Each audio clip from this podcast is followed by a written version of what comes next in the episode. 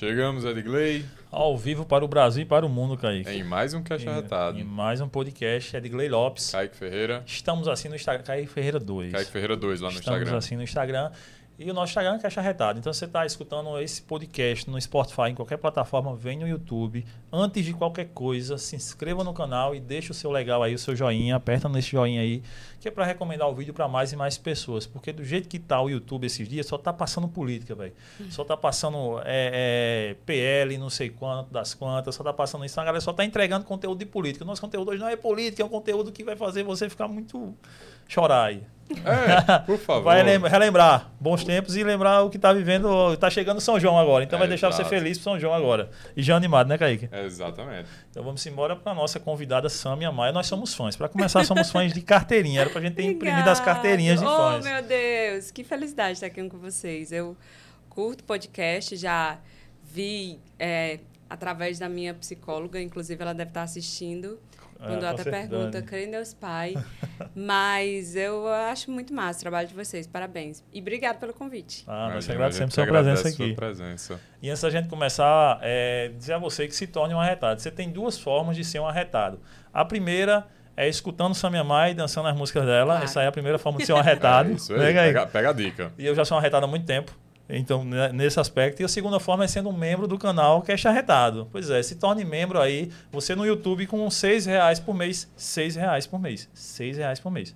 Você se torna membro do canal que é charretado e participa de sorteios que a gente faz ao final do mês. De livros, enfim, de personalizado, sandália, chapéu, camisa, bermuda, cueca, calcinha, tudo. Gente sorteia tudo para vocês aí.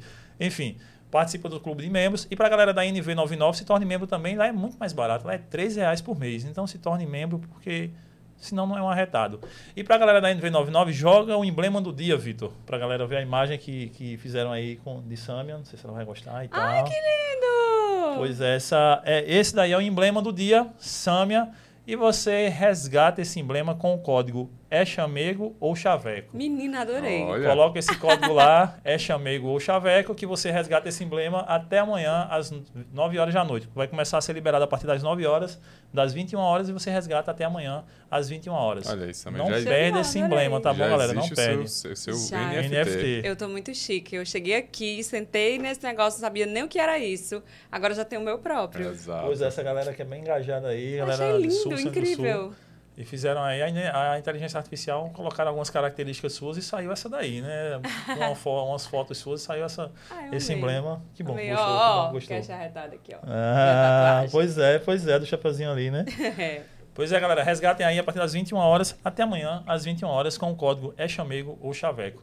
E para a comunidade nerd, fica ligado na tela que vai aparecer algumas coisas aí para vocês. Não perde, tá bom? Fica ligado na telinha que umas duas ou três vezes no decorrer da live vai, vai aparecer para vocês. Simbora, velho, vamos trocar ideia? Vamos, vamos lá. Sabe, por que música? Por que ser cantora? Por que, por que essa vida de correria, loucura pra lá e pra cá e tal, e não sei o quê? Por quê? Já tinha na família o sangue? Como é que era Nada. tudo isso? É, na verdade, quando você escolhe essa vida, como eu escolhi, eu escolhi aos 12 anos de idade. Então você não sabe o que vem, né? Você não sabe realmente. Até porque hoje as coisas elas são muito diferentes do que eram na época. Eu eu sou do Ceará, sou de Fortaleza. E eu mora, morava lá em um bairro que é é bem periferia mesmo, assim. E eu morava em um condomínio que tinha vários cantores de bandas famosas. Fortaleza é um Sim. berço, né? É. Caviar com rapadura, é, Joelma. Aí eu não sei se vocês conhecem o Berg Rabelo, acho que Sim, todo mundo Berg, conhece. tá. Então, o Berg vivia lá. E uma galera do Mel com Terra. O neto do Mastruz com Leite, Sim. que até hoje é do Mastruz com Leite. Então, é, eu, eu era muito... Eu queria muito ser artista, cara. Eu, eu, eu não sabia, assim, se- o que eu ia escolher, mas eu sonhava em ser apresentadora, eu sonhava em ser cantora, em ser atriz, em ser qualquer coisa. A minha mãe dizia, só não sonha em trabalhar, né, amor? Coitada, ela nem sabia. Nem eu, quando eu me meti nisso. Mas, assim, é, a música, ela se apresentou mais fácil para mim. É, eu... O, o Ceará é um celeiro de bandas, né? É. Então, eu conheci uma galera que era todo mundo mais ou menos da minha idade, crianças. A- a mãe do sanfoneiro montou uma banda para porque era o sonho dele tocar, ter um, tocar em uma banda e ela não ia deixar o filho tocar em uma banda, então ela montou uma banda para o filho tocar. E eu fui cantar nessa banda. Mas assim, eu estou contando bem resumidamente porque a, a história eh, foi sofrida. Eu literalmente eu, eu fui bater na porta pedindo para cantar. Minha Gente, Qual era o nome da banda? Samara? sabor de queijo. Sabor de queijo. Pra matar o seu desejo. Tinha um slogan. Porque. Tinha que ter um slogan na época, né? era. É. E aí, agora que, que slogan mais fora do contexto. Um bando de criança Sabor de queijo pra matar o seu desejo. Mas tudo bem, a banda era ótima, eu acho, né? E aí, cara, ali eu comecei a. A, a gente tocava em, em- show na rua, tocava em casas grandes lá em Fortaleza, porque, tipo, as casas tinha sempre uma banda que ia abrir. Uhum. Só que a banda que ia abrir para outra banda que ia abrir, enfim, era Uhum. uma imensidão de bandas. A gente sempre tocava para ninguém e tal, mas era muito massa a experiência. Eu tinha 13 para 14 anos. Ganhava o quê? Meus 10 reais por show. E era maravilhoso, incrível. Tava feliz ali. Sim, tava. E, e- e, tipo, já cantava, fizesse aula de canto, alguma coisa do tipo? Nunca. Nada. Nunca fiz. Era escutando, cantando e aí ia se afinando Eu mesmo. não sei tocar cantando. nada. Até hoje o povo pergunta assim, eu passo vergonha. Eu não passo mais porque eu levo na... É. Alguém toca violão aí? Se alguém tocar, pode tocar aí, pode puxar. Não, o né? povo diz, qual o tom que tu canta tal música? Eu digo, eita, não sei. Que tocador é você que não sabe o Toca pela puxa minha aí. voz? Eu, eu, eu começo, você puxa, vai. E vai é embora assim que nessa vai. Vai. A família aceitou numa boa? Não. Não. Eu não fui criada com meu pai, então éramos eu, minha mãe, é, minha prima que morava com a gente, que minha mãe criou também. E os meus avós. Aí eu não morava mais com os meus avós, mas meus avós eram muito presentes na minha vida. Então, meus avós, meu avô, ele mais apoiava, assim. Mas a minha mãe, ela não queria de jeito nenhum. Porque meu era coisa que tipo, não tinha futuro. Não, primeiro música era drogado, cantora de forró era tudo Kenga. Era a visão que as pessoas tinham, porque não se tratava lá atrás, há 20, eu, eu, eu canto, vai fazer. Eu tenho 40, cara. Eu comecei a cantar com 13. Tô de sacanagem, tem Ah, 40 tá, anos. Há um tempo aí que eu não quero Bom. contar. Esse tempo todinho que eu canto. E aquela época, isso não era profissão, entendeu? Aí eu canto, certo, mas você vai fazer o que da vida? Cantar. Não, entendeu? Então, quando eu passei para aí para receber convite para bandas maiores e foi tudo muito rápido. Hum. É, com 13 anos eu estava nessa banda, com 17 eu já estava entrando na Magníficos. É porque quando tu disse 12, eu fiquei, pô, mas 12 para Magníficos é 5 anos só, né? Porque tu entrou É, 16, foi 17 muito anos, né? E, de- e daí, e dessa banda pra banda que eu cantei numa banda lá que já era uma banda muito grande chamada Zanzibar, Sim.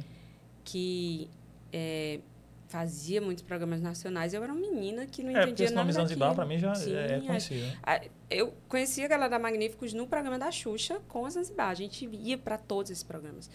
Tinha uma gravadora muito forte, na época as gravadoras eram muito fortes. E eu já vivia tudo aquilo ali sem ter a mínima remuneração, porque na época, nessa época as pessoas não, não lá no Ceará, sobretudo, não valorizavam os cantores, entende? Então era pagava um pouco mesmo e e era para muita coisa. A mulher, ela, a mulher, coitada. Ganhava menos ainda. Não, mas ela sempre teve mais gasto, né? Sim, Uhum. sim, a gente sim, tem o sim. figurino, a gente tem a meia calça, a gente tem a maquiagem, a gente, enfim. Então, quando eu fazia esse cálculo, só sobrava o dinheiro do mototáxi, que eu não tinha carro e não dava mais para andar de ônibus, porque eu já era famosa em Fortaleza. Era loucura. Até que veio a Magnífico na minha vida. graças Chegar, chegar de ônibus no show, aí já, já meio que ia Meu querido, eu né? cansei de descer. Primeiro, eu, eu acabei fazendo uma conta com o mototáxi, entendeu? Pagava ele por mês. Porque eu descia do, do, dois quarteirões antes. Eu vivia na televisão lá, toda semana. Toda semana, TV Diário, que era super famosa. Então, é, as pessoas me reconheciam dentro do ônibus, eu ficava envergonhada. Eu era uma menina, mas as pessoas diziam, ah, cantora tão famosa aqui dentro do ônibus. Tá. É, é uma menina, né? Hoje eu já não daria essa importância. Mas na época eu ficava muito triste. E é porque porque na cabeça da galera é muita grana que rola, né? Pra, tipo, que rolava e pá, não sei É. o quê. É e eu fui para Magníficos ganhando menos. Aí, tipo, tá na Xuxa, tá? Como é que a galera de, de Magníficos te viu lá? Te, te viu lá cantando e, e como é que foi o convite como é que foi isso? Sim, a gente, fi- nesse, eh, específico, nesse programa, a gente tava numa ilha, que era um programa de verão da Xuxa. Eu lembro que tava uma galera, todo mundo junto, assim, mesmo, os artistas todos. É, Ivete, na época, El Chan, El Chan bem famoso, assim, ainda Sheila Mello, Sheila Carvalho. Aí, forró, tinha Mastruz, Magníficos e Zanzibar. E aí, é, em conversa, a gente passou um dia inteiro lá juntos, né? Em conversas me disseram, ó, é, Valkyria vai, provavelmente vai sair. Valkyria não estava, ela estava de licença maternidade, mas já sabia-se que ela tinha interesse em fazer carreira solo. Só que isso também, ah, na, naquela época, né, as pessoas tinham medo, ah, não divulgo Sim, ainda, sim, é, sim, sim. as coisas burocráticas. E a, eu acho que a banda também já não tinha interesse que ela permanecesse, pelo que eu entendi. Eles me fizeram uma proposta de contrato de um ano, mesmo que ela voltasse, eu ainda teria um ano lá. Então, acho que não era tão interesse da banda também que ela voltasse. Só que eles me chamaram para fazer um teste. e, cara, sabe o que é? Eu morava em Fortaleza, eu não sabia nem onde era Monteiro. Aí o teste era em Monteiro aqui. Não, o teste era em qualquer lugar que eu pudesse encontrar a banda. A banda tocando, entendeu? Sim. Uhum. Podia ser em Monteiro também. Sim. Mas eles. Eu ficava, gente, eu, não- eu vou para esse lugar, eu tenho 17 anos, eu não conheço ninguém. Eu só passei na Paraíba uma vez, porque a Zanzibar não tinha mercado aqui. Então a gente passou uma vez aqui de uma pessoa para tomar um banho de mar, desceu todo mundo no ônibus. Então, perdida. Aí veio a- o primeiro convite de uma dançarina que tinha dançado lá comigo e ela que ligou, ela que fez o contato. Eles pediram e ela ligou. Aí eu disse, ó, eu não vou fazer teste, eu não vou, porque eu tenho meu emprego aqui. Eu me achava, achava que eu não ia passar no teste. A, ver- Uhum. a verdade é essa, porque se eu achasse que eu ia passar, eu teria ido, né, de primeira. E aí eu disse, eu não vou, porque eu, bom ou ruim eu tenho meu emprego aqui, né? E se eu for e não passar, eu vou perder os dois. Aí beleza. Aí me ligaram de novo, ó, é a última chance, eles vão atrás de outra cantora, se tu não quiser. Ai, meu Deus, Deus soprou E eles já tinham falado em valores? Já tinham Não, falado? nada. Não, aí minha amiga já tinha dito assim, agora é o seguinte, aqui. Se eles disserem que você vai para Monteiro conversar com o Jotinha, porque você vai ficar na banda. Mas se eles disserem assim, tá bom, você fez o teste, ok. Então vá para casa que a gente te liga depois. Não passou. É porque você não passou. E eles não vão te falar. Aí eu, tá bom. Então eu levei uma roupa de para cantar. Eu tava com o Jotinha essa semana, a gente foi no show aqui de Magníficos e eu relembrando com ele no camarim essa história. Eu levei uma roupa para cantar. é, levei uma roupa para voltar para casa. Porque tu já, caramba, tu já foi pensando em, em não, em não ficar. não ficar, tu acha? Aí fui, né? Só que eu passei na passagem de som, eu tava bem segura. Gente, é assim, é, é você sair de um. da emissora daqui e apresentar um programa lá na Globo. Sim, sai TV Manaíra, eu vou pra Globo. Pronto, é Uhum. isso, entendeu? Eu fiquei, eu fui passar o som, quando eu vi aquele cenário, eram umas escadas enormes, com plataforma lá em cima, um negócio que a gente tinha que descer. Aí, retorno que eu não usava na outra banda, a gente usava aquele de palco, assim. Eu botei aquele negócio no meu ouvido, eu achei aquilo tão estranho, então eu eh, tem toda uma, uma logística da voz, né? Um negócio. Eu cantei baixo porque eu me ouvia alto e não saía minha voz na frente porque eu estava cantando sem Baixo. baixo. Aí o, todo mundo. Eu olhava na cara da galera da banda, era assim, a, a cara da derrota.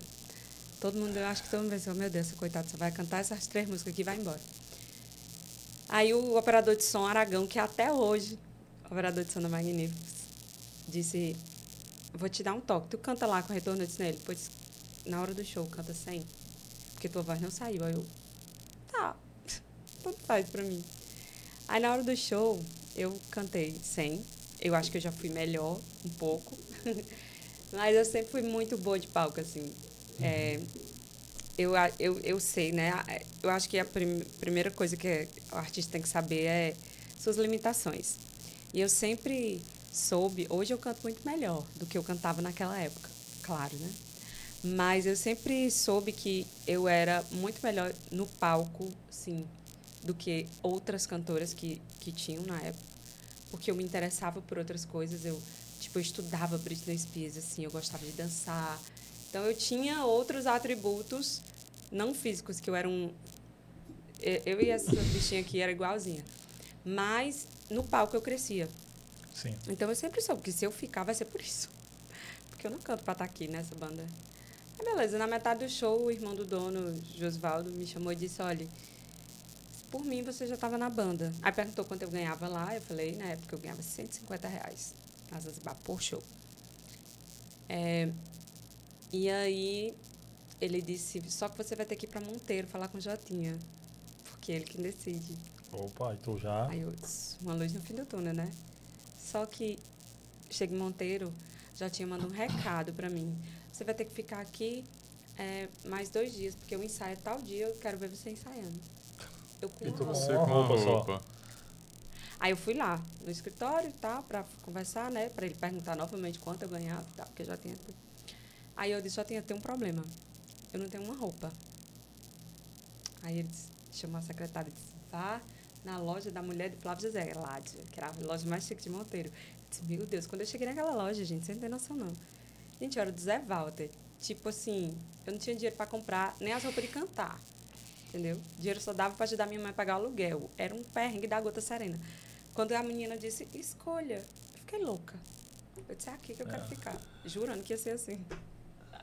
Aí foi isso. Aí a história se desenrolou. Mas eu fiquei, né? Claro, 18 anos. Caramba, velho. 18 anos apenas.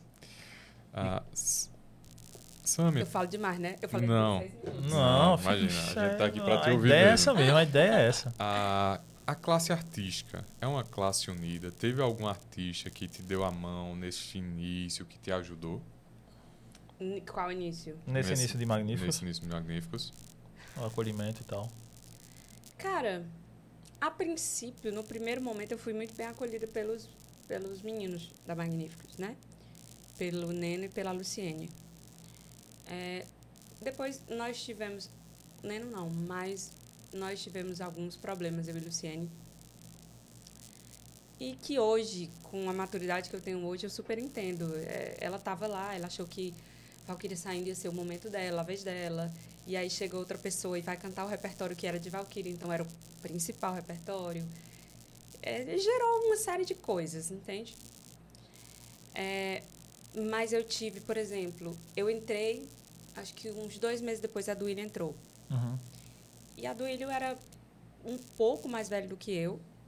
Na época ele namorava com a minha amiga dançarina que me levou para lá, que também acabou levando ele. E eles, ele e ela também foram assim de um eles me acolheram como um- uma filha, os dois. Porque eu não tinha ninguém em Monteiro, eu não conhecia ninguém, era o pessoal da banda. Eu ficava numa pousada, a gente ficava numa pousada, pra vocês terem ideia, a gente ficava num quarto os três. De tanto que eles cuidavam de mim. Eu já conhecia do William, né, de Fortaleza, a gente sempre se via lá. E ela já era minha amiga, assim, irmã. Então, eu tive deles esse acolhimento, esse apoio muito grande. A Duílio sempre me falava algumas coisas, porque chegou um momento da minha vida, hoje não, hoje, graças a Deus, eu tenho muito prazer em cantar. Eu subo no palco, assim, com muito amor, sabe? Cada show que eu faço, tipo, eu, eu me embriago com a galera. Eu vejo. Sério, assim, eu só bebo às vezes. Bebo junto com a galera, me sento, bebo, né? Mas teve um determinado momento na minha vida que eu dizia, eu faço isso aqui para ganhar o dinheiro. Só. A Duílio dizia, não, você é muito ingrata com a música. Porque você não gosta de estudar. Eu ia pra casa dele em Fortaleza, ele dizia, vem escutar isso aqui, isso aqui que eu tô. Disse, Duílio não viaja essas coisas. É técnica. Não, não, eu gosto de fazer o feijão com arroz. Tá bom, o povo gosta, tá dando certo. E ele dizia, você é muito ingrata porque você é uma baita artista. Você é muito boa. Quando saiu o primeiro DVD de Magníficos, ele me ligou.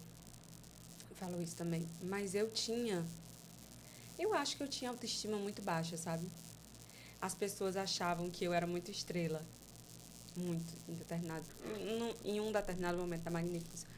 Mas eu era uma pessoa que. Tipo, eu não entendia aquilo que estava acontecendo comigo eu não tive a oportunidade de de entender, de curtir aquele primeiro momento, aquele primeiro sucesso que foi do Chamego Chaveco. Assim, eu, vim, Uhum. eu vim curtir depois. Porque aquele momento eu estava ali em Monteiro, então era um lugar que eu via aquela euforia nos hotéis quando eu chegava e tal. Mas nos shows também, mas no meu dia a dia eu não via, porque eu estava em Monteiro, era uma cidade que todo mundo se conhecia, então a gente era bastante normal para todo mundo. Não tínhamos redes sociais? Não havia rede social. Quando começou a rede social já era a época que era eu fui cancelada. Na, eu, eu inventei cancelamento, amor. Porque, tipo, teve todas as épocas da minha vida. A época que a galera me amava, que a galera me odiava. Porque eu sempre fui uma pessoa que, embora com muitas confusões mentais, porque não tem como passar tudo que eu passei na minha vida, e, e eu digo, na minha carreira artística, que eu passei muita coisa. Passei tudo que você imaginar. Humilhação, máfia, tudo, tudo que você imaginar. E tudo que eu passei na minha vida, Sâmia, pessoa física, assim, criança, adolescente, eu, eu vivi tudo que você imaginar, sabe? São coisas que eu, eu nunca nem tá, nunca nem abri muito porque eu acho que é uma coisa que eu já passei, já esperei, então não preciso eu voltar Sim. lá na minha infância, lá no. Tá Mas assim, isso me acarretou muita coisa mentalmente. A Dani, minha psicóloga, eu faço terapia com a Dani, acho que cinco anos mais ou menos. E graças a Deus, graças às pessoas que me acompanharam, minha psicóloga, meu psiquiatra, porque eu faço questão de dizer assim, que foi uma virada de chave na minha vida. É, eu consegui entender que aquilo ali que eu passei foi bom, aquele sucesso que eu vivi foi bom, aquilo me deu o que eu tenho até hoje. Mas você tem ideia de como minha cabeça foi pirada um tempo, eu achava aquilo péssimo. Ah, que as pessoas olhavam para minha vida, que danada é esse? Ah, tá namorando com fulano, o que, que o povo quer saber que eu tô namorando? Eu ficava com raiva. Aí eu entendi que é normal. É normal, graças a Deus eu, eu passei por aquela fase toda e tô aqui hoje contando. Sim, venceu. E, venceu. e com a saúde mental muito melhor. Ainda tenho meus altos e baixos. É normal. Todo mundo, todo mundo tem. né? Mas assim, graças a Deus, já amadureci demais. Quando tu acha que é, entra na Magníficos e tal, o teu boom na Magníficos vem muito cedo, né? Vem de, tipo, ali, acho que 19 anos já é, tipo, já hum. tá no auge ali em Magníficos, né? Eu entrei em 2000. A minha primeira música veio estourar em 2004. 2004, aí fez tudo. É, foi, foi três anos, né? Na verdade, eu entrei no final de 2000. Então, é, eu fiquei tão em um submundo, assim, da banda, um negócio tão lá atrás, que todo mundo, a maioria das pessoas acha que eu entrei na época de Amigo Chaveco. Sim. Como era e a divisão das músicas até aí? Tipo, é, era meio que a divisão de música em show, em CD, em DVD, era meio que equalizada ali entre tu, a do Ilho, aí tinha a, a Luciene, toda, era, era... Não, não, aí foi assim, eu, eu entrei, a do Ilho entrou, Luciane saiu. Hum. É... Ela saiu pós a Duílio. Pós Ou a ela saiu para a Duílio entrar? Não, ela, Não, ela é, saiu é, pós a Duílio. Pós Ficamos Duílio, eu, né? Neno, Luciane e a Duílio, os quatro. Os quatro. Aí ela saiu. Aí veio Simone, que era lá da Bahia. Quando ela sai, tipo, contigo era não era melhores amigas quando, quando não, ela sai. Não, era. Isso, a gente foi um, um, Não, eu digo a gente foi muito amiga porque eu achava que a gente era, mas a gente não foi. Uhum. Mas a gente se dava bem no começo. Eles eram colegas ali de é, trabalho. Hoje a gente está muito bem, graças a Deus. Eu adoro ela. Naquela fase vocês eram colegas de trabalho. É, né? colegas de trabalho. Só. Engraçada, eu, eu, lembro disso, eu não sei nem se ela lembra. A Luciane é uma pessoa engraçadíssima, divertida, uma figura massa. E, eu, e, e depois eu consegui entender as dores dela, porque eu vivi as mesmas dores depois, entendeu? Quando outra pessoa chegou e eu já estava, e, enfim. Mas eu encontrei, eu, eu grávida, eu encontrei a Luciane na rua, a gente já não estava mais trabalhando junto. Ela disse, mulher, no meio da rua, na feira, lá em Monteiro, eu comprando coisa para o menino que ia nascer. Ela, mulher, me deu um abraço, vem aqui, a gente não precisa mais ficar brigada, a gente nem trabalha mais junto. já começou a entrar a maturidade aí. Eu tava com a minha mãe, eu olhei pra cara da minha mãe, eu disse, não acredito. Mas é uma pessoa divertida, já tomamos muita cachaça juntas. É uma cantora fenomenal, meu Deus, sabe? É incrível. Acho que uma das melhores que já passou na Magníficos. Sem falar em Valkyria, né? Que é um, Valkyria é um, É tanto que quando a gente coloca no Google, é, na- no chat GPT, quando vai lá na inteligência, quem é essa minha mãe? Aparece lá, é, cantora de forró, tal, tal, que sucedeu a, a cantora Valquíria Santos no forró e tal, e não sei o quê, aí tem toda essa descrição. É. Ela é uma, acho que uma unanimidade de em termos de de música. Acho que De- não acho que tem de quem diga artista, né, assim, velho? ah, não gosto da voz de Valkyria. É, é impossível. Todo mundo tem que gostar, porque é incrível, É, ela completa. né? E, e aí, aí, como é que fica essa divisão? É, é, não te favorece tanto até tipo estourar tá, a tua primeira não, música? Não, não me favorecia. É, a do Willy ficou pouco tempo, a do Willy ficou um ano e pouco também. E aí ficamos eu, Simone, o Neno, e aí veio o Eri, que foi que gravou o primeiro DVD comigo. E, cara, era assim, foram dois CDs, eu acho que dois ou três CDs.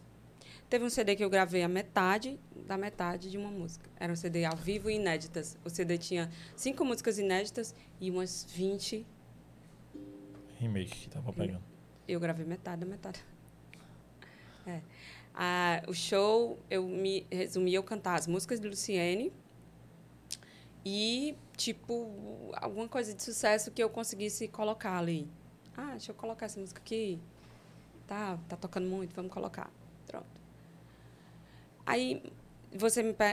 já, eu já ouvi uma pessoa dizer, ah, ela se vitimiza contando essa história. Não, não me vitimiza. Eu acho que isso foi extremamente necessário para mim.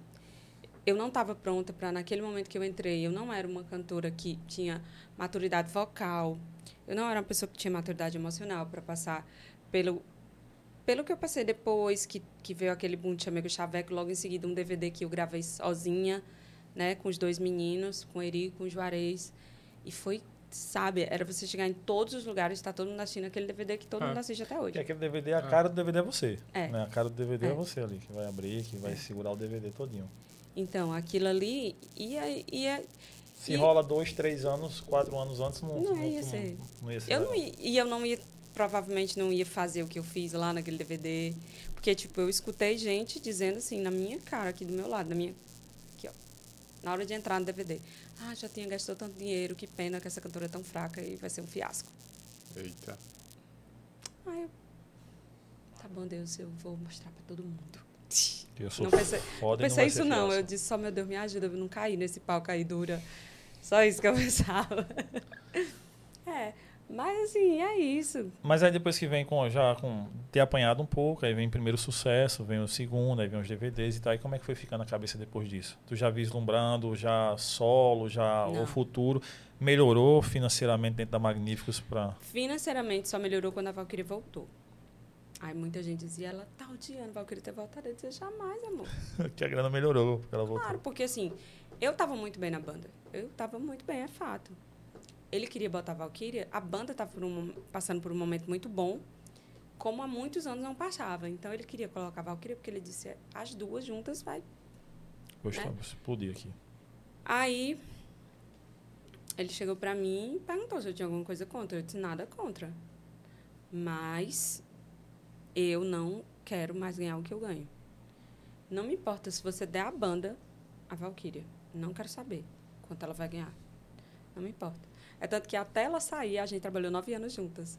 Eu sabia quando ela ganhava. É, A gente era amiga. É, A gente ia receber dinheiro juntas. Mas eu acho que na cabeça deles, a gente, eu não sabia quanto ela ganhava. Ninguém sabia quanto ela ganhava. Eu sabia. Enfim, era uma, um, uma bobagem isso. Porque, cara, cada pessoa ganha de acordo com que a- quem está pagando acha que ela representa. Isso, é exato. Não é, o que vale, é, é, é o valor que cada um disse, representa ali. Pronto, você pode pagar isso aqui a ela, você pode dar o mundo. Mas eu fico só por esse valor aqui. Aí ele, não, esse valor, você tem que entender que isso aí é cinco vezes o que você ganha. Eu disse, justamente, é o que eu mereço. Calculei exatamente isso. É, eu disse, é o que eu mereço. Eu passei Jotinha era bom de negociação assim. Demais, já tinha. Ele é. Eu adoro já tinha, tá? Eu não. Eu sou. Acho que a pessoa que eu tenho mais gratidão na minha vida depois da minha mãe é a ele. Saí da banda, sou amiga dele, sou amiga da mulher dele, sou amiga de todo mundo. Fui lá, o show que eles fizeram aqui na Domus. Meu Deus, eu me emocionei. Abracei todo mundo, que muita gente mudou, né? A maioria mudou, mas quem, quem tá da minha época, o Frajola, que é o cantor. Eu amo todo mundo lá. Mas já tinha ele é um ótimo negociador. Ele. Você. Olha. Tipo, eu recebia convites para ganhar 10 vezes o que eu ganhava lá. Aí eu ia falar com ele, pedir demissão. Eu saía com um aumento assim de 1%. E feliz, viu? Satisfeita. Fiz um bom negócio. Arrasei, Pia. Mas ele era. E, também, e com tudo isso, foi com ele que eu aprendi muitas coisas, sabe? Sim. Ele, ele, ele lapidou, não só eu, né? Como todas as outras pessoas que passaram lá. É, eu disse até, eu conversei, conversei bastante com a Samara, cantora nova, que ela mora aqui, e eu disse a ela, se você tiver paciência, e é é paciência, né? Você não gosta de ninguém, ninguém gosta. Eu, eu chegar aqui no seu podcast e dizer, ah, você está apresentando legal, não. Faça assim. Aí você vai e faz. Não, mas ainda não tá, faz assim. Porque já tem assim. Mas ele sabe o que ele está fazendo, entendeu? Eu disse isso a ela, se você tiver paciência e a humildade de absorver o que você conseguir de bom e também o que, não, que você achar que não dá, não, Não deixa deu. pra lá, sabe? Mas, assim, ninguém sai daquela banda menor do que entrou. É fato. Aquela banda, ela, ela é predestinada a mudar a vida das pessoas para melhor, sabe? Isso é bom de ouvir. É, sério, eu digo a você. Eu sei que muita gente não tem o meu pensamento, mas mesmo as pessoas que não têm meu pensamento, elas conseguiram sua casa, elas conseguiram seu carro, elas conseguiram seu nome. Lá.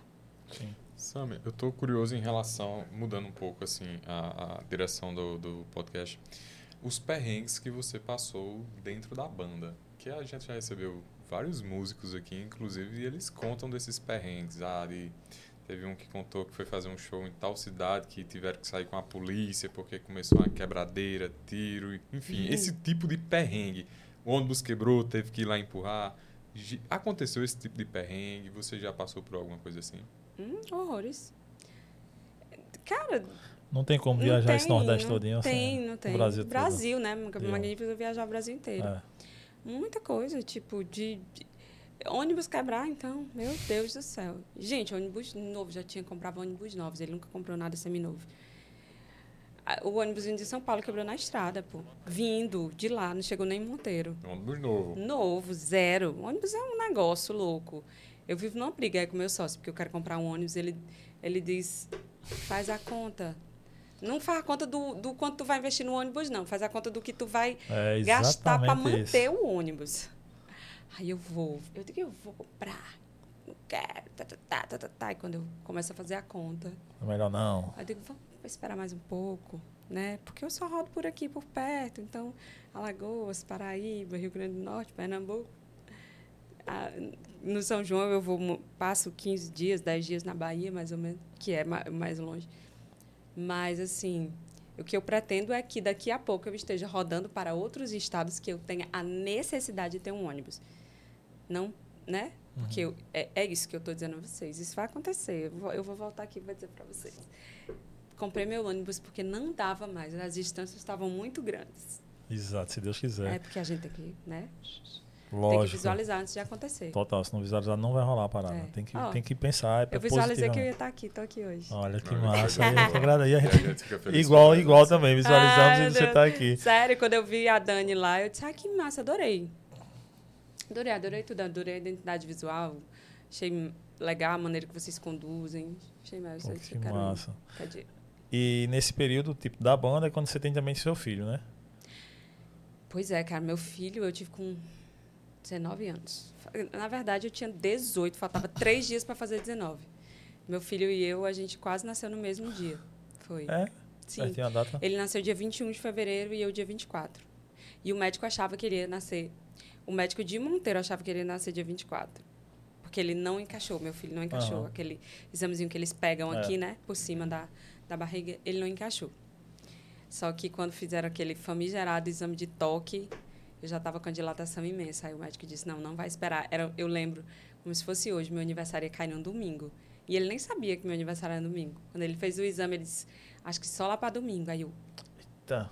Presente de Aí, aniversário. Ele, mas vamos fazer o exame de toque. Quando fez, ele foi disse, Tem que ser agora. não chega nem até a noite. Vai pra casa. Gente, eu tive um filho normal. Foi, no parto, foi parto normal. Gente, Que bênção. um horror. Que bênção. Eu acho que foi um benção, mas naquele momento foi uma não, loucura. sim, sim, sim. É porque você era muito nova, né? Não, amigo, você não tem noção, não. Eu acabei com o hospital de Monteiro. Eu saí correndo nua, Meu com bucho pela goela. Louca. Eu Fiquei acredito, louca, eu louca, acredito. louca. Quando eu tava, entrei no hospital dançando, brincando, rindo, BBB. De repente me deram uma injeção para induzir a. Ah, um parto. Pronto. Depois dessa injeção, meu amigo, foi só ladeira abaixo. Eu já vi mulheres, minha esposa, eu tenho três filhos. Hum. Ah, o quarto tá para chegar. Caramba. E minha, foram três cesáreas. E, e eu já vi, viram, a gente via mulheres que estavam perto lá para ter parto normal. Tipo, as mulheres se agarravam na parede, velho, de dor. Eu ficava, mas já depois do parto, quando minha esposa estava lá com cesárea, tal, na É. maca.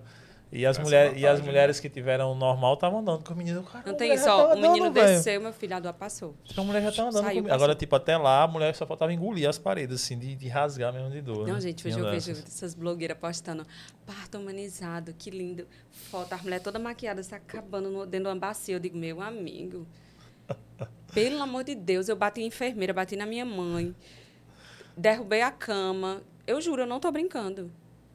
Quem era lá, se tiver alguém de Monteiro aqui que trabalhou no hospital naquela época, minhas amigas disseram, Sammy, até hoje teu parto é famoso. Eu, eu, eu imagino. Porque o que eu gritei, o que eu Escandalizou mesmo dentro do, do, do hospital. E como Porque é- não passava, eu Sim. achava que a dor, a dor ia e voltava, né? Aí começou a não, não ir mais, não voltar mais. Eu disse, pronto, tô morrendo. É agora que eu morro. Quando a bolsa estourou, eu me despedi da minha mãe. Mãe. Meu Deus, eu era muito. E como é que fica a cabeça no pós? Tipo, com filho, banda e tal, como é que tu imagina? ali? Foi difícil. Muito difícil. Porque Pensar foi. assim, em foi- dar um tempo? Não. Olha, foi antes. Foi, eu tive meu filho neste período que eu disse a você, Uhum. antes do meu antes de fazer sucesso, a minha primeira música. Então, já era um momento muito complicado para mim dentro da banda. Eu passei nove meses terríveis dentro da, da banda. Então, foi muito, muito, muito complicado. Eu tinha muito medo de ser posta para fora da banda, porque eu já tinha, ti- já tinha recebido aviso prévio. É, e aí, Tu tinha recebido nessa, nessa época o tinha aviso? logo, sim.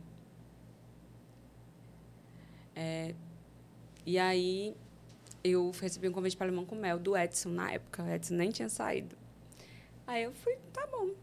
Então tá, então vocês me deram aviso prévio, e aí a Limão com Mel me chamou, então eu vou. Aí te retiraram o aviso prévio. Quando viu o É perigo. essas coisas. Aí, pronto, então foi difícil, assim. É, minha mãe teve que vir embora de Fortaleza. Minha mãe abriu mão, eu digo. Minha mãe é engraçada, assim. Porque tudo ela me agradece, ela me agradece, me agradece. Aí eu digo, mulher, pelo amor de Deus, o que a senhora fez por mim? Ela abriu mão da vida lá pra ficar aqui. É, meu padrasto tinha falecido, aí ficou só ela e meu irmão. Meu irmão tinha nove anos. Então, ela, a gente vivia, como eu já falei aqui, né, uma vida muito difícil lá. Aí eu disse, olha, não tem nada aí mais assim que prenda. Se a senhora quiser vir para cá, vem-se embora. Eu alugo uma casa aqui para a senhora morar com meu irmão. E a senhora cuida, tipo, é- eu cuido de mim, a senhora cuida de mim, eu cuido da senhora, né? Porque ela cuidava do meu Uhum. filho e eu cuidava dela e do meu irmão, financeiramente falando. Então foi isso, foi uma, uma troca, mas ela, tipo, ela ama meu, eu acho que ela ama mais meu filho do que eu, do que me ama. É aquela avó Porque- mãe, né? Ave Maria, meu filho vai para Gramado amanhã com a namorada. Aí ela mandou uma mensagem para mim: Ai, meu, eu estou mais feliz do que ele, porque ele vai para viagem. Eu disse: "Ó, Mulher, eu também. Eu fico eu tô, eu feliz e com inveja. Sam, e com esses altos e baixos da banda, aí música história, tal, DVD, e quando é que tu vai visualizando, tipo, não, é, já tá chegando o meu ponto final aqui, Magníficos, como é que vai surgindo esse isso na tua cabeça? Cara, eu me formei em jornalismo. No meio da loucura toda, eu consegui. Muita gente pergunta: Como tu conseguiu? Eu digo: Meu filho, não sei, não para pensar. Se fosse para fazer tudo de novo, eu não faria. Porque foi um sacrifício. Mas eu me formei. E aí, é, eu queria realizar meu outro sonho, né? Ser apresentadora de televisão. sonho lá da minha infância. E eu ingenuamente achava que o caminho era me formando em jornalismo. Pia, estalhada. Aí eu comecei a, tipo, fazer uma coisinha aqui, outra coisinha ali na televisão, até que me chamaram para apresentar um programa na Tambaú. Só que a, a primeiro convite, que não foi o que eu fui ainda, é, eu tinha que sair da banda, porque era um programa ao vivo, né, de segunda a sexta, tal e tal. Aí eu cogitei, estava toda animada e tal. E Valkyria saiu da banda. E aí já tinha o quê? Nove anos, já, já um tempão com a banda já. Eu já tinha dez, dez anos, acho, né? Por aí, né? Dez, onze anos, É. por aí. Aí a Valkyria saiu da banda, a Jotinha conversou comigo, disse, olha, eu posso contar contigo aqui mais pelo menos uns dois, três anos. Aí eu, pode. Aí fiquei mais dois, três anos. Só que eu fui ficando, né? Fui ficando, foi entrando o cantor, entrou Adma, e depois ele quis colocar. quis que Adma não ficasse mais na banda. Aí- passou pouco tempo, né? Fez a, eu acho que ela passou uns dois anos, eu acho. Aí ele me fez a mesma pergunta, ó, eu tô querendo tirar a Adma, tô querendo que fique só uma cantora e um cantor. Você fica mais uns dois, três anos. Exatamente. A pergunta foi, você fica mais pelo menos dois anos? Pelo menos dois. Aí eu, tá, fico. Agora, isso tudo, eu não assinei um contrato. Tudo era minha palavra. E ele nunca... é- Era engraçado que toda vida que eu falava, eu nem tenho contrato, ele dizia, aquele contrato que você assinou, eu disse, meu amigo, esse contrato é vitalício. eu assinei um doido? contrato de um ano quando eu entrei na banda. Aí ele, é, isso aqui. Mas é, foi isso, assim. Aí eu, eu não queria de jeito nenhum uma carreira solo. Não queria. Tanto que todas as entrevistas eu tenho. Depois que eu anunciei minha carreira solo, a galera jogou na minha cara, assim. Pá! Ela disse que nunca ia fazer uma carreira solo. Por quê? Porque, tipo, Valkyrie saiu da banda. Hoje, Valkyrie tá muito bem. Uhum. Muito bem mesmo na carreira solo dela. Mas Valkyrie tinha saído e tinha voltado. Porque a carreira não deu certo. Neno saiu, voltou porque a carreira não deu certo. Aí eu dizia, cara, se eles que já tinham uma história muito maior do que a minha não deu certo, por que a minha vai dar? Não, vou sair não. Fazer carreira solo não. E era meio que comum naquela época ali. Naquela E época, várias né? outras bandas também saíram e não É. deu certo primeiro. O Berg, quando saiu também, de calcinha não deu Uhum. certo de primeiro, enfim. Pois é.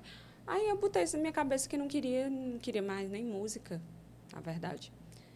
Só que eu comecei a trabalhar, fiquei aqui na televisão, aí já estava também uns três anos na televisão, mudou a, a, a direção toda da TV, mudou todo mundo. As pessoas que tinham me contratado já não eram as que estavam. Os meus termos foram automaticamente mudados. E eu também já não estava feliz. Na TV também. É, lá não. Aí eu, cara, vou me jogar numa carreira solo aí, bora se embora. É, saí com um sócio, que era Jocélio, que ficou tipo três meses na sociedade, depois saiu. Porque realmente é uma loucura. Jocélio é dono do Bato Cuscuz e tem milhares de outras coisas. Não tinha como ele dar atenção a uma banda. E aí, mas ele foi bom, assim, tudo. Deus, ele é muito caprichoso, né, nas Uhum. coisas. É, eu não conhecia o meu sócio, esse meu sócio que é hoje há cinco anos, vai fazer cinco anos que a gente é sócio.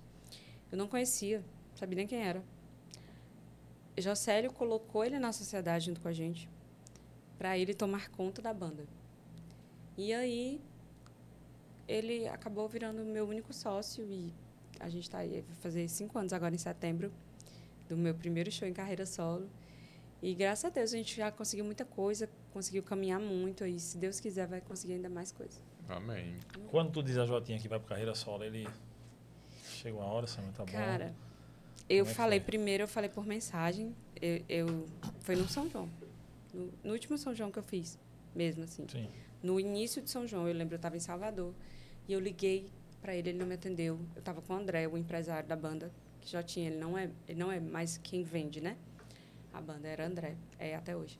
Aí eu liguei, ele não me atendia. O André, tenho que resolver isso. E tu já tinha uma agenda já fechada, a banda já tinha uma agenda fechada, né? A Magnífico, sim. Mas eu ia ficar, fiquei. O, o São A agenda, João né? e julho, fiquei julho. Aí eu disse, eu não quero mais ficar na banda, ele não está me atendendo, eu vou mandar uma mensagem. Aí mandei uma mensagem. Ele leu a mensagem não me respondeu. Eu disse, ok, tudo bem, para mim eu já pedi minha demissão. Ele veio me responder de madrugada, a gente saiu de um show de Salvador e ia para Recife fazer o São João da Capital em Recife. Fez um São João da Capital em Salvador e ia para Recife. Aí ele veio me responder de madrugada. Pia, como já tinha, sabe matar na unha. Ok, desse jeito. Ok, só quero que você me dê um tempo para eu arrumar alguém para estar no seu lugar. Eu disse, não se preocupe, eu vou cumprir meu aviso prévio. Beleza, beleza. Quando a gente chegou, ai, meu filho, assim, sabe, eu entrei naquele São João com gosto de que disse que vai ser o melhor São João da minha vida. Vai ser o melhor São João que eu já fiz nessa banda aqui. Onde eu chegar, terminar o show, o povo vai ficar falando. Modesta. Mas eu disse, eu vou dar a minha vida. Porque eu já não vinha fazendo isso há muito tempo, eu já não tinha mais felicidade de cantar lá. Não é porque eu não amo a banda, eu amo a banda até hoje. Mas, gente, 18 anos. Sim. Saturou, entendeu? Aí, eu lembro que já te me chamou, terminou o show de Recife, aquela multidão, né? Porque aquela, aquele show, 30, 40 mil pessoas ali. Quando terminou o show, aí tinha um, uma, um cara lá da Globo, Yuri Leite, que é um dos diretores da Globo Nordeste. E ele gosta muito do meu trabalho, assim. Quando terminou o show, tava a galera do, da, da Globo fazendo a entrevista, né? Porque era uma parceria, a festa com a Globo era, era uma festa das duas empresas, do Chevrolet e da Globo. E aí eu dando a entrevista e tal e tal, e quando terminou, o Yuri disse: Samir, você foi maravilhosa. Estava dizendo aqui a Jotinha que você é a melhor cantora que já passou. A Jotinha, Samir, você pode vir aqui no camarim? aí eu disse: Posso? Aí chegou no camarim, ele disse. Aí no outro dia a gente ia tocar em Monteiro, acho. Era no outro dia, dois dias depois, enfim. Ele foi: No dia do show de Monteiro, você pode ir no escritório? Disse: Posso, eu quero conversar com você. Eu disse: Tá bom. Aí pronto, mas foi muito tranquilo. Eu cheguei. Eu já tinha pedido demissão três vezes. Porque eu estava indo para outras bandas, porque eu estava insatisfeita com o repertório, porque eu, isso, todas as vezes eu recebi, eu ia pedir demissão porque eu recebia proposta. E dessa vez eu não tinha proposta de nada. Eu não tinha nada. Eu só não queria mais ficar. E aí ele disse: Não, eu tô vendo que você tá. Tem alguma coisa que eu posso fazer? Eu disse: Não. Ele é dinheiro? Não. Não dá. É. Aí ele foi e disse: Não tem. Tem certeza? Eu disse: Tenho. Aí ele: Eu não vou tentar lhe convencer, porque eu tô vendo que você tá decidido. Eu disse: Não, não tente. Dessa vez, não tente. Assinei minha demissão. Cheguei nesse dia, não era o show, agora que eu lembrei, desse fatídico dia. Era o show do Parque do Povo. Cheguei no Parque do Povo, quando eu fui dar entrevista coletiva, as pessoas já sabiam. Só que eu não tinha anunciado. Vazaram. É porque eu, quando me perguntaram na coletiva de Caruaru se eu pensava em carreira solo, eu disse que sim. E, tipo, eu sempre dizia que não. Naquele dia eu disse que sim. Acho que as pessoas começaram Aham. a... Enfim. Aí eu falei, eu disse, ó... É, vou. Vou sair. É meu último São João. Aí fizeram um, um vídeo emocionante. A, a empresa do São João de Campinas fez um vídeo lindo e tal. E aí já tinha... Disse, caramba, eu ainda ia conversar com você de novo, mas você já anunciou. Eu disse, não. Aí fiquei 30 dias. Eu lembro que tinha uns shows vendidos que os contratantes exigiram né, que, que eu ficasse ainda, porque nem se sabia quem era que ia ficar. Não sabia que a ia vir, enfim. Tava a decisão tomada já, né? Tava. Tava. Eu tava. Eu sempre fui muito assim. É, eu acho que eu, eu tive um problema durante muito tempo da minha vida que- de não acreditar em mim. Entendeu? Então eu achava que eu não podia sair para fazer uma carreira solo porque não ia dar certo. Então, é, eu fui.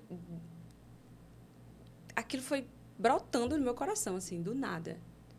Aí eu disse: não, cara, Deus não está colocando isso no meu coração se não for para eu realizar. Não tem como. Ele não vai fazer isso comigo. Nunca fez. Tudo que.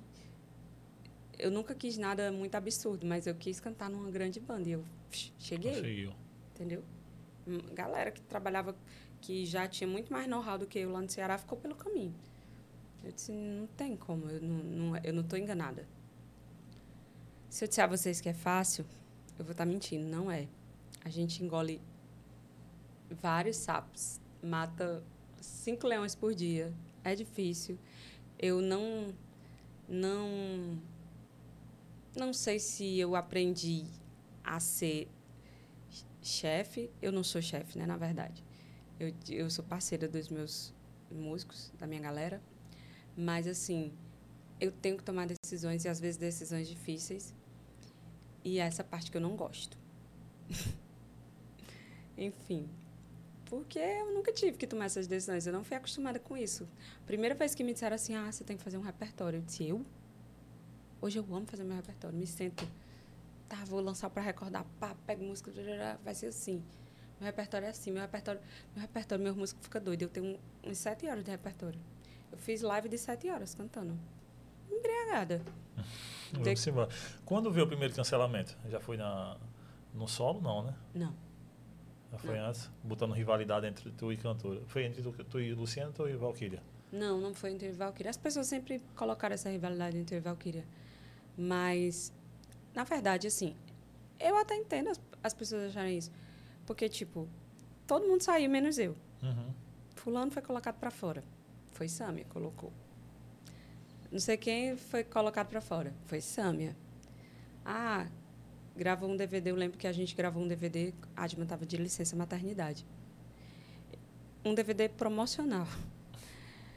Eu fui extremamente criticada na internet porque gravou aquele DVD sem a Adma. Eu nem sabia que ia gravar o DVD, porque eu cheguei lá para fazer o show em Recife. Quando eu cheguei, na hora do almoço, aí Frajola olhou para mim e disse: Ei, tá sabendo que vai gravar aí um DVD hoje? Eu disse: Oi? Mas, sabe que tem fama uhum. domina lama? Uhum. Literalmente isso. E aí, como eu nunca fui a pessoa que vou para a internet rebater, me vitimizar, eu disse, me deixa achar, todo mundo que quiser. Eu adotei essa postura desde sempre. Então, quem quiser falar de mim. Outro dia disseram que tinha uma cantora falando de mim. Eu vi no Instagram da Chumiara, que eu sigo, né? Que é um Instagram muito, muito, muito forte lá do Ceará que divulga muitas cantoras, muitas bandas.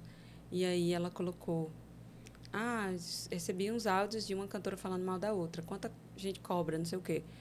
Aí, logo depois, ela postou um vídeo meu do Pra Recordar, esse projeto que eu lancei. Ela botou, Samia, minha irmã, se eu te critiquei, me perdoe, não sei o quê. Aí eu, inocentemente, eu disse, ah, besteira, as críticas são pra gente crescer e tal e tal. É, mas agradeço, você divulga muito o nosso trabalho eu não me toquei que aquele post era uma resposta para o post anterior. Sim, sim, sim, sim, sim. Aí eu vi depois o povo me marcando, bora, fala quem é que tá falando mal de Sâmia. Aí eu disse, oxe, homem, pelo amor de Deus. Não acredito, não. Eu pensei que eu vivia fora do radar dessa galera. Vivo aqui, ó, na minha, na minha. Vou canto meu showzinho, volto para casa. Aí, aí muita gente pergunta a ela por direct. Eu disse, eu? Se for uma pessoa que eu gosto, eu vou ficar triste. Se não for uma pessoa que eu, eu não tenho ninguém que eu diga, ah, não gosto dessa cantora. Mas se não for uma pessoa que, que, que tem relevância para mim, não vai me fazer diferença. Então, para que, que eu vou atrás de saber quem é? Deixa para lá. Eu entendo demais. É. Samia, eu sei que você está muito cansada e eu vou fazer minha última pergunta, tá? Ah, Já deu 10 horas. Não. não. Ainda não. Ah, sim. Ah, tem outras coisas, é, tem um perigo, né? Qual foi o show que você mais se emocionou? Qual foi o melhor show da sua vida? Independente de tamanho de público, mas o que você teve mais emoção? Cara, eu acho que a gravação do, do primeiro DVD da Magníficos foi esse show foi assim muito porque tipo entrou, marcou, fez história. Aquele DVD ele fez história no forró. Foi não foi, ali é, forró. Não foi só a minha carreira que mudou. Foi algo muito grandioso para Magníficos e era algo muito grande que para uma banda de forró está fazendo naquele momento. Mas teve um show também que eu me lembro, eu nunca esqueci, que foi o momento que eu soube, que eu tive a noção de que Chumega estava estourada, ainda antes do DVD. É, a gente tocou num parque de exposições em Salvador num, no mesmo lugar que é o Festival de Verão. Era um festival que tinha lá. Eu lembro que nesse dia tinha gente, tinha Ivete, tinha uma galera. Muita gente grande, assim. E estava muito lotado. Eu acho que tinha umas 50 mil pessoas para lá. E a gente começava o show, abria o show, do mesmo jeito que a gente abriu o DVD, com a nota, teclado, e eu cantando. Será? Uhum. E quando eu disse, será? Que a galera levantou o braço e todo mundo cantando. Eu disse, caramba. Cara, eu chorei. Eu disse, não acredito. Deus, eu não acredito. Porque só eu sei tudo que eu sofri para chegar até ali. É clichê? É clichê mesmo. A minha comadre, a, madrinha do meu filho, ela é esposa de Jotinha. E quando o Chamego Chaveco estourou, ela dizia, amiga, porque ela sempre me dizia, calma, tua hora vai chegar. Sempre. Porque ela era a pessoa que eu conversava. E ela disse, eu dizia, eu te dizia aquilo, mas pela, pela perspectiva que tinha dentro da banda, ela disse, eu não acreditava que fosse acontecer, mas eu dizia para te, te conformar, assim, te, te consolar. Ela dizia, mas eu f- ela, é, eu tô tão feliz quanto você. Foi algo muito surreal. Porque ninguém. Eu, quando eu gravei aquela música, que me mostraram aquela música, eu disse que música estranha da gota. Mas vamos gravar. Eu só gravava as piores mesmo. Vamos gravar. Juro. Quando ele disse, quando disseram, vai trabalhar aquela música, eu disse, como é? Não. Porque naquela época, música de trabalho era um negócio muito importante. Uhum. Você ter uma música de trabalho é tipo um carimbo. Você venceu na vida. Eu disse, não, aquela música, nada a ver com a banda. Justamente por eu não ter entrado lá e feito exatamente o que Valkyrie fazia, como outras pessoas fizeram, eu achei, e todo mundo achava, que eu nunca ia ter oportunidade. Porque ele já tinha a fórmula do sucesso, Valkyria. entendeu? Que tinha sido ela. É só preciso copiar. É. Né? Então, todo mundo chegava e copiava. Só que as pessoas não queriam uma cópia da Valkyrie, as pessoas gostavam da Valkyrie. Hum. Entendeu? Então, no momento que eu tive a oportunidade de fazer o que eu gostava, que era dançar, cantar, sabe? Que era fazer... show sempre teve diferente, isso, né, velho? O balé tá em, tá em tu já. Nas É. lives eu via, Uhum. tipo, e tu vai dançar, vai fazer. Pois é. Aí, enfim. Então, e aconteceu justamente quando ele deu espaço pro novo, pro diferente. Não que a história que a banda tinha tido antes fosse velha, não é nunca. Tanto que Valkyrie voltou e estourou várias outras músicas, né? Mas, assim, ela estourou. Não foi uma pessoa que estava querendo fazer igual ela. E, às vezes, nem era a intenção da pessoa, era que o timbre de voz parecia mesmo. Uhum. E é mais fácil você seguir uma fórmula que já Uhum. deu certo, né? Pra você ter a sua própria. É, eu não tinha como fazer isso, cara. Meu time de voz é totalmente diferente. E nem queria, entendeu? Porque eu queria criar um negócio meu, assim. E deu certo. Graças a Deus. Ah, eu fiz a pergunta do melhor e sem citar o nome da cidade ou algo do tipo, mas qual foi o pior? Caramba. Ai, cara, eu, eu, vou te dizer aqui um, um show que eu fiz, um, um show que eu fiz em carreira solo. Que, tipo, foi vendido por uma pessoa e a gente. Meu sócio não conhecia a cidade, não conhecia a casa. E, gente, a gente chegou assim, era um lugar. Parecia a casa do espanto. Sério, eu não lembro a cidade, mas eu não lembro mesmo, eu juro. Se eu lembrasse, eu não diria, mas eu não lembro. Uhum. Ai, eu disse, meu Deus, eu não saí da banda para isso, Jesus. Não, não é isso que eu vou fazer. Aí meu sócio disse, é, se você não quiser fazer, não faz, porque não tem nem o som que a gente pediu, não tem nada. Era um... Gente, era... era esse, esse, essa sala aqui era muito maior do que o palco. Muito maior. Caramba! E, o- gente, era surreal. Parecia assim, a faixa do terror. Uhum. O baile do espanto, pronto. Aí eu disse, não, eu vou fazer. Tem fã meu aí que veio de outra cidade. Eu vou fazer, deixa pra lá. E fiz, bem animada, nada acontecendo. Mas esse show ficou muito marcado, assim. A gente ainda fala dele até hoje. Como é cantar pra 50 mil pessoas, 60, 40, sei lá? Como é- qual a sensação de estar lá em cima cantando pra essa. Consegue ter noção, assim, de que tem, tem tanta gente mesmo? Emoção. É a mesma coisa de cantar, tipo, pra mil pessoas. Eu acho. Eu acho. Porque, assim, o que me, o que me deixa mais animada no show não é a quantidade de pessoas. É É o retorno da galera. É como a galera tá curtindo. Tem lugares que eu chego que, tipo, ah, a galera não tá o tempo todo com a mão pra cima. Mas tá ali, ó. Cada música que eu canto, a galera fala, sabe? Eu vejo a galera, pô, fecha o olho, não sei o que, curte, vibra.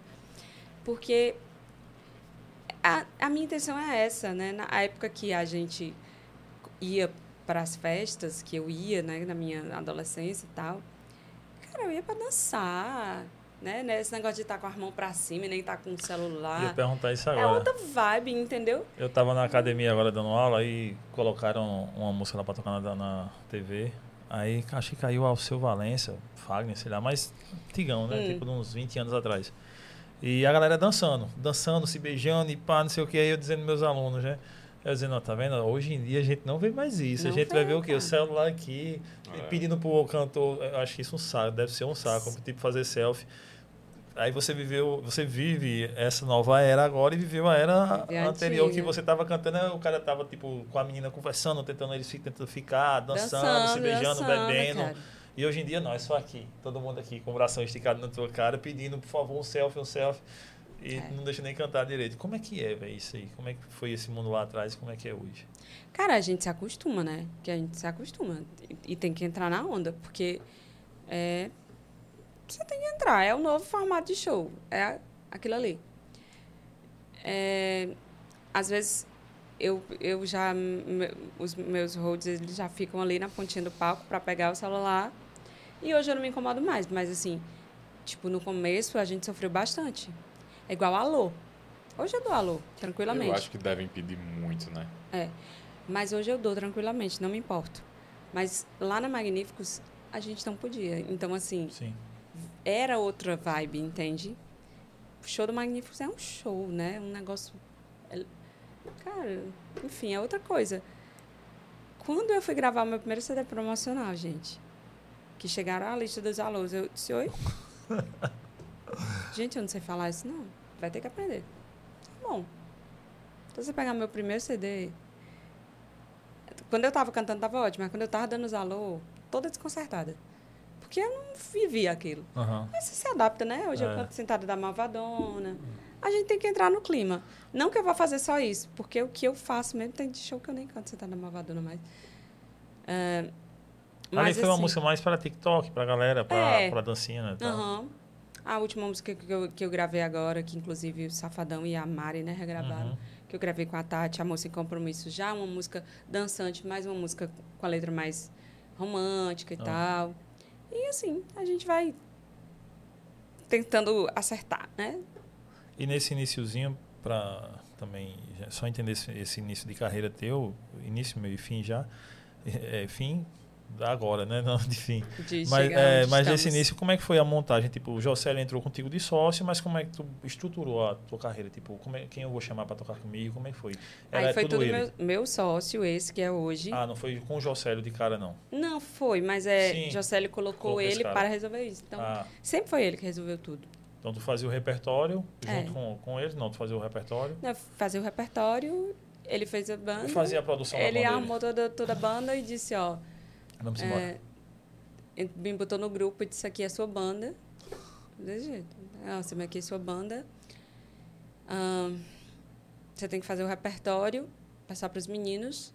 Esse aqui, fulano, é o diretor musical, é quem vai fazer os arranjos, quem vai organizar o repertório e quem vai cuidar do VS.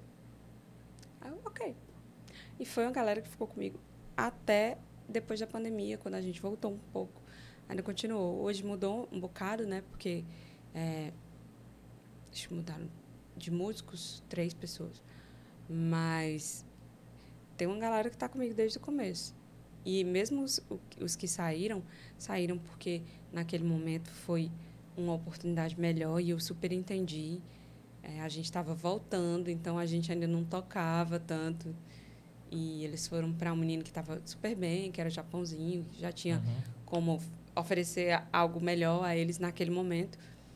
É, e aí depois que a gente foi tocando também, hoje eu amo minha banda, sabe? Assim, a vibe que a gente tem, o entrosamento que a gente tem no palco e as coisas, conforme as coisas foram melhorando para mim, também foram melhorando para eles, porque a gente está todo mundo junto, né? E é isso. O...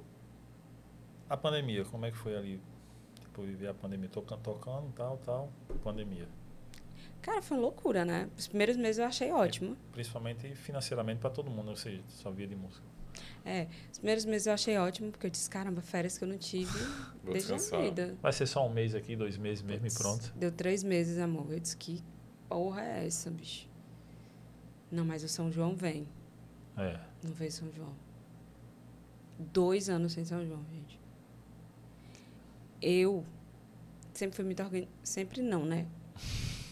Porque acho que de tanto passar perrengue na vida, eu passei a ser mais organizada. Então, tipo, eu já comecei a entender que eu não podia gastar mais do que ganhava, sempre ter uma reserva, entender que tem que existir uma reserva de emergência. Então, eu fui fazendo tudo isso. É, quando eu saí da Magníficos, então, eu não, não, não gastei um real do que eu peguei lá. Então, eu mi, minha angústia não era tanto financeira, era de você não saber o que vai vir. Entendeu? Porque vem o quê? Um primeiro Natal. E, gente, que horror. É. Eu fiz uma festa na minha casa. A festa tinha quatro pessoas. Eu, minha mãe e teu filho? Aí eu postei no Instagram, menino, irresponsável. Mas, minha Diga gente, aí. eu convivo. Hoje só é um dia diferente, é um Natal. Tem uma mesinha arrumada, mas é a galera que eu convivo diariamente. Minha mãe não mora comigo, mora aqui do lado. E eu vi minha mãe tudo, toda dia. semana. Enfim, foi uma loucura aquilo ali, bicho. Eu, eu, eu olho assim, hoje, quando eu vi aquela galera de máscara, eu disse, meu Deus, que povo louco. É isso, Aí depois todo mundo foi obrigado a usar máscara. Não era mais uma opção. Meu Deus do céu. Olha, eu te digo, eu penso assim, parece que foi uma vida atrás. Não foi não dois é anos. Velho. Dois anos, não, uma vida. E Deus me passar por aquilo. A melhor parte foram as lives, foram ótimas, eu me diverti. É, mas também a live só teve aqui depois de um ano também, né? Depois que a gente tava meio que. Já dá para juntar 10 pessoas? 20? Eu, não, a gente fez o São João, os dois anos. Eu fiz em a, live. a, Foi. A gente fechou tudo, fechou em março, eu acho, comecinho de março. Depois do carnaval. Março, passou o carnaval, fechou. Eu fiz uma live em maio, final de maio, e fiz uma em junho. Aí eu só fiz um ano depois, no São João do ano seguinte. Porque quando foi a live do São João, eu disse, é a última live que eu vou fazer. Se Deus quiser, daqui a pouco volta tudo. Ah, já esperar voltar, viu? Ano seguinte, live de novo. Toma ali live. E a live fazia mais para passar o tempo, né? Porque financeiramente. Não, ajudava. era bom. Ajudava. Porque a gente tinha muito patrocínio. Sim. Entendeu? Aquela verba que as empresas, que o marketing das empresas tinham para investir no São João, que não existia uhum. naquele momento, elas iam para os artistas. Então, assim, eu, a gente conseguiu rentabilizar bem. Tipo, a primeira live, eu lembro que é, a gente não tinha essa noção. A gente fez mais para se divertir. Só que foi chegando patrocínio. Ah, manda um alô que eu quero falar. É, te dou tanto, te dou tanto. Aí, assim, em maio, na de junho, a gente já fez um plano. Ah, já profissionalizou a live. Entendeu?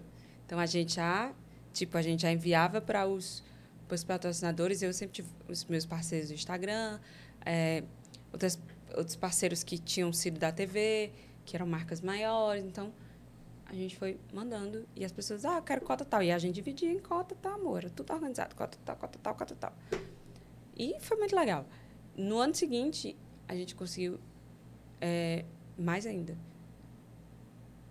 Nessa live de junho, do primeiro junho, eu lembro que a gente conseguiu ficar com a banda até mais ou menos agosto. E aí a gente pegou o dinheiro que tinha lá da live, eu e meu sócio, e a gente pagou os músicos, pagou. Eu, eu, acho que foi uma das poucas bandas que paguei tudo certinho, rescisão, sabe? Tudo uhum. certinho deles. Eu disse, ó, oh, gente, não posso continuar pagando vocês por mês, não posso continuar porque eu não sei quando a gente volta. A gente segurou até junho achando que ia voltar, mas a gente vai fazer um, um lance aqui para dar um dinheiro para todo mundo e a gente fez. E assim, aí a gente não tinha mais perspectiva, né?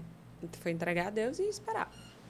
Porque até o primeiro São João a gente achava que estava bom aqui voltar ao São João. Depois que viu não ter São João, uma loucura. É, muita gente sofreu. Porque quem tem um Instagram legal, que movimenta, que tem um uma quantidade de né? número de seguidores, fez. Eu não vou ser hipócrita a dizer a vocês que eu não fiz grana. Eu fiz no Instagram. São João, então, meu Deus do céu, porque era aquilo, né? As pessoas queriam mostrar o produto. Uhum. Você se arrumava, arrume-se para ir para a live. Bote seu look uhum. novo para assistir a live dentro da sua casa. É. Oh. Era isso. Mas as pessoas investiam. Agora, o, o, músico mesmo assim foi mais difícil. Sem dúvida. Sabe, tem alguma música que você não aguenta mais tocar? Cantar, na verdade? Tem, mas eu canto. Eu, devo imaginar. Pois é, é a própria. Adoro, amo, amo, amo, amo. Eu sou grata a essa música. A Jotinha, Marquinhos Maraia, Alberto Caju que fizeram essa canção. Mas, gente, eu canto essa música há 20. Sete. Não, 27 27 não, não, não, é não, não, peraí, ela, ela foi em 2004. 2004. É, 20 anos. Pronto, de 19 2004, anos. de 2004 pra cá, não tem um show da minha vida que eu não tenha cantado essa música. Não tem um programa que eu vá que o povo não peça essa música. não tem pede essa música. Pronto. Mas assim, eu gosto, porque, tipo, é, uma vez uma pessoa com bem raiva de mim, ele me disse: Você nunca vai passar de ser a cantora de Chamega Chaveca. Eu disse: Você acha isso pouco? Amor, eu, eu gravei uma música que conseguiu chegar no Brasil inteiro, É. que as crianças gostavam, os adultos gostavam, Todo mundo até hoje Todo gosta. mundo até hoje gosta. Eu quero mais o quê? Não quero um mais, som- muito mais. Mas se É, Deus não disser há- que é, só, que é só isso, eu tô bem. Não há um São João que não seja tocado, né? É. Porque tem músicos que vão passar na- nessa vida aqui, nessa carreira, vão cantar, mas não vão ser vão, vão fazer sucesso. Mas no São João do ano que vem, ou no Carnaval, É. ou no final do ano, não, É. não vai ser tocada a música dele. Não, não é. E você É tem música uma hino, música né? tocada a vida toda, né? Como tantas outras músicas, né? Essa paixão virou chiclete. Sim, sim, que- sim. Enfim, tem é, metade da metade. Tem um, coisas do amor que eu gravei com Valkyria que o povo ama. Graças a Deus, tiveram muitas Nossa, depois. mas tu também pega um, um- um pessoal ao seu redor que fala uma arisia, né? Esse foi meu, foi, foi meu ex-marido. Eita, nós. Pai do meu filho, com raiva, mas passou também, graças a Deus. É, tem algum medo? Medo. Cara, eu já tive muito mais. Hoje eu procuro não ter medo. Porque hoje eu estou muito ligada nesse negócio da lei da atração. Eu acho que que a gente tem medo, a gente atrai, então eu procuro não ter. Mas, assim, acho que a única coisa que eu tenho de fato medo da minha vida é perder as pessoas que eu amo. Eu não estou preparada para isso. Ninguém tá, mas assim. Tá louco, eu não gosto nem de pensar. O resto a gente enfrenta. A fé. é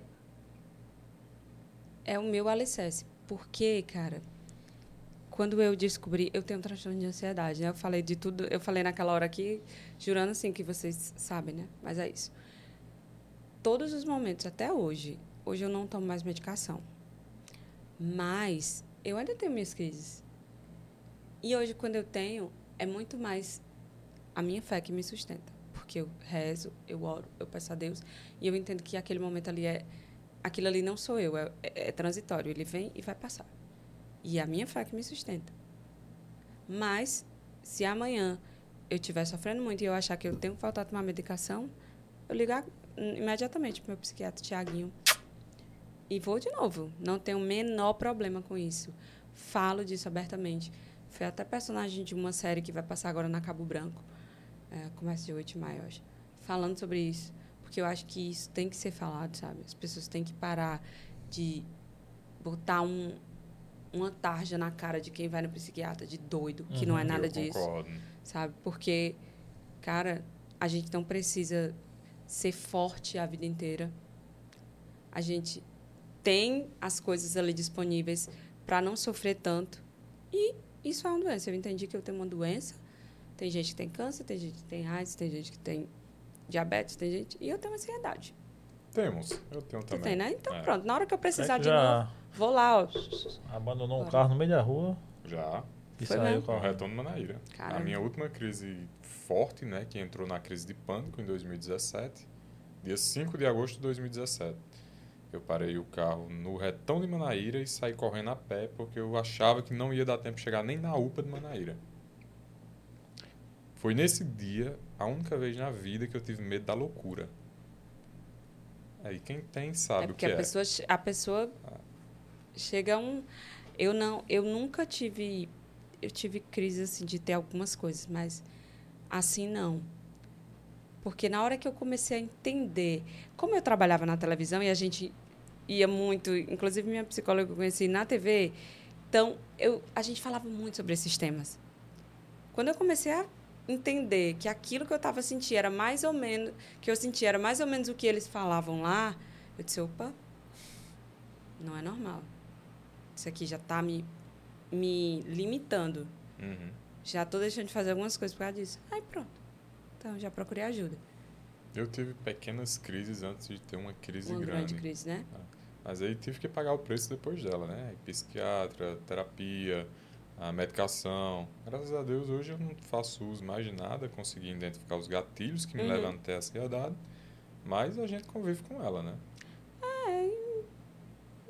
Inevitavelmente uma hora ela vem, depois ela vai.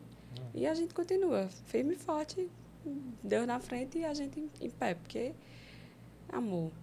Ruim é o que não tem jeito. Mas a gente já sabe que, tipo, ah, tô com falta de ar, tá, mas eu, se, se é ansiedade, isso aqui não vai me matar. Né? É ruim, é horrível. Né? Uhum. É horrível. Aí você vai se acalmando. Tem dias que eu digo, eu tô tão agitada, é tanta coisa, tanta coisa, gente, é tanta coisa, é coisa de casa. Você cuida disso, cuida daquilo. Aí eu tenho um, um, um, uma lavanderia lá em Campina. Aí você cuida da. Tem horas que eu tô falando, ah, você, mas nem com quem é que eu tô falando. Grupo de marketing da lavanderia, grupo de marketing meu. Aí eu disse, meu amigo, peraí. Aí eu começo a ficar nervosa. Eu digo, não, calma. calma Você montou a lavanderia já na carreira solo já? Já. Ano passado. Ano passado. Dezembro do ano passado. A gente inaugurou dezembro do ano passado. Só mais uma pergunta. É, com tudo isso que tu viu, porque tu se tornou um adulto muito nova, sabe? Uhum. Tu se tornou um adulto, acho que com uns 15 anos, tu já- 14 anos tu já era adulta já. É, e agora eu quero ser, agora quero ser jovem. É, muitas responsabilidades, viveu muitas coisas, Uhum. Pagou o preço do anonimato em algo grande, pagou o preço também de fazer sucesso em algo muito grande e depois resolve sair e seguir sua vida, uma- escrever uma nova história, né? Fechei Uhum. esse livro, vou abrir um outro livro e começar do zero. Com tudo isso assim, então a vida, eu acredito que ele te trouxe muita coisa. Que eu acredito que você guardou e, e é reflexo em você muito que você fala e vive hoje. Com tudo isso, para tu, o que é esse grande livro que são esses volumes da vida? O que é a vida para Samia Maia? Caramba, que pergunta profundíssima, né? Teve que fazer uma reflexão antes, né? Gente do céu. Ui. Cara, a vida pra mim é um grande cai e levanta. A verdade é essa. Sabe? É, eu, é, não dá pra ver aqui? Acho que dá. Eu tatuei aqui. Tudo passa. E esse tudo passa eu aprendi muito cedo. Porque tudo passa. Realmente. Quando tá muito bom e quando tá muito ruim também. Passa. Então, eu hoje eu vivo de uma maneira muito mais leve. Eu já fui uma pessoa muito ferida, muito, muito, muito, muito. Quando você é ferido, você fere. Isso, entender isso também me facilitou muito a minha vida, porque hoje eu consigo entender mais as pessoas, porque eu penso não, essa essa atitude que essa pessoa está tá tendo comigo deve ser alguma coisa que de repente ela já passou e enfim, então eu procuro entender mais e a vida é também um grande aprendizado. A gente vai sempre é, saber que, que sabe pouco, que tem um, um, um mundo inteiro aí de coisas para a gente aprender e melhorar. Eu vivo hoje a minha vida tentando ser um ser humano melhor, todos os dias. Nem, não consigo, tá? Sempre, mas assim, eu não desisto, não. Eu tento. Porque eu, eu olho para frente, vejo a pessoa que eu quero me tornar. E é muito difícil mudar a personalidade. Eu sempre dizia isso. É o meu jeito. ah, não gostou? É o meu jeito. Depois eu entendi, não, gente, isso não é meu jeito. Isso aqui é a Samia que está muito magoada com toda a porra que já fizeram com ela, que está reagindo porque ela acha que alguém vai fazer alguma coisa, então ela já reage antes. Ah, isso é muita terapia pra gente Entender tudo isso, né? Trabalhar. trabalhar, né? Que isso é um trabalho, amor. Hoje eu estava lendo um livro, até colo- coloquei no meu Instagram e fiz uma reflexão assim muito minha, né, do, do que eu entendi ali, que você é muito, muito forte quando você controla a sua mente.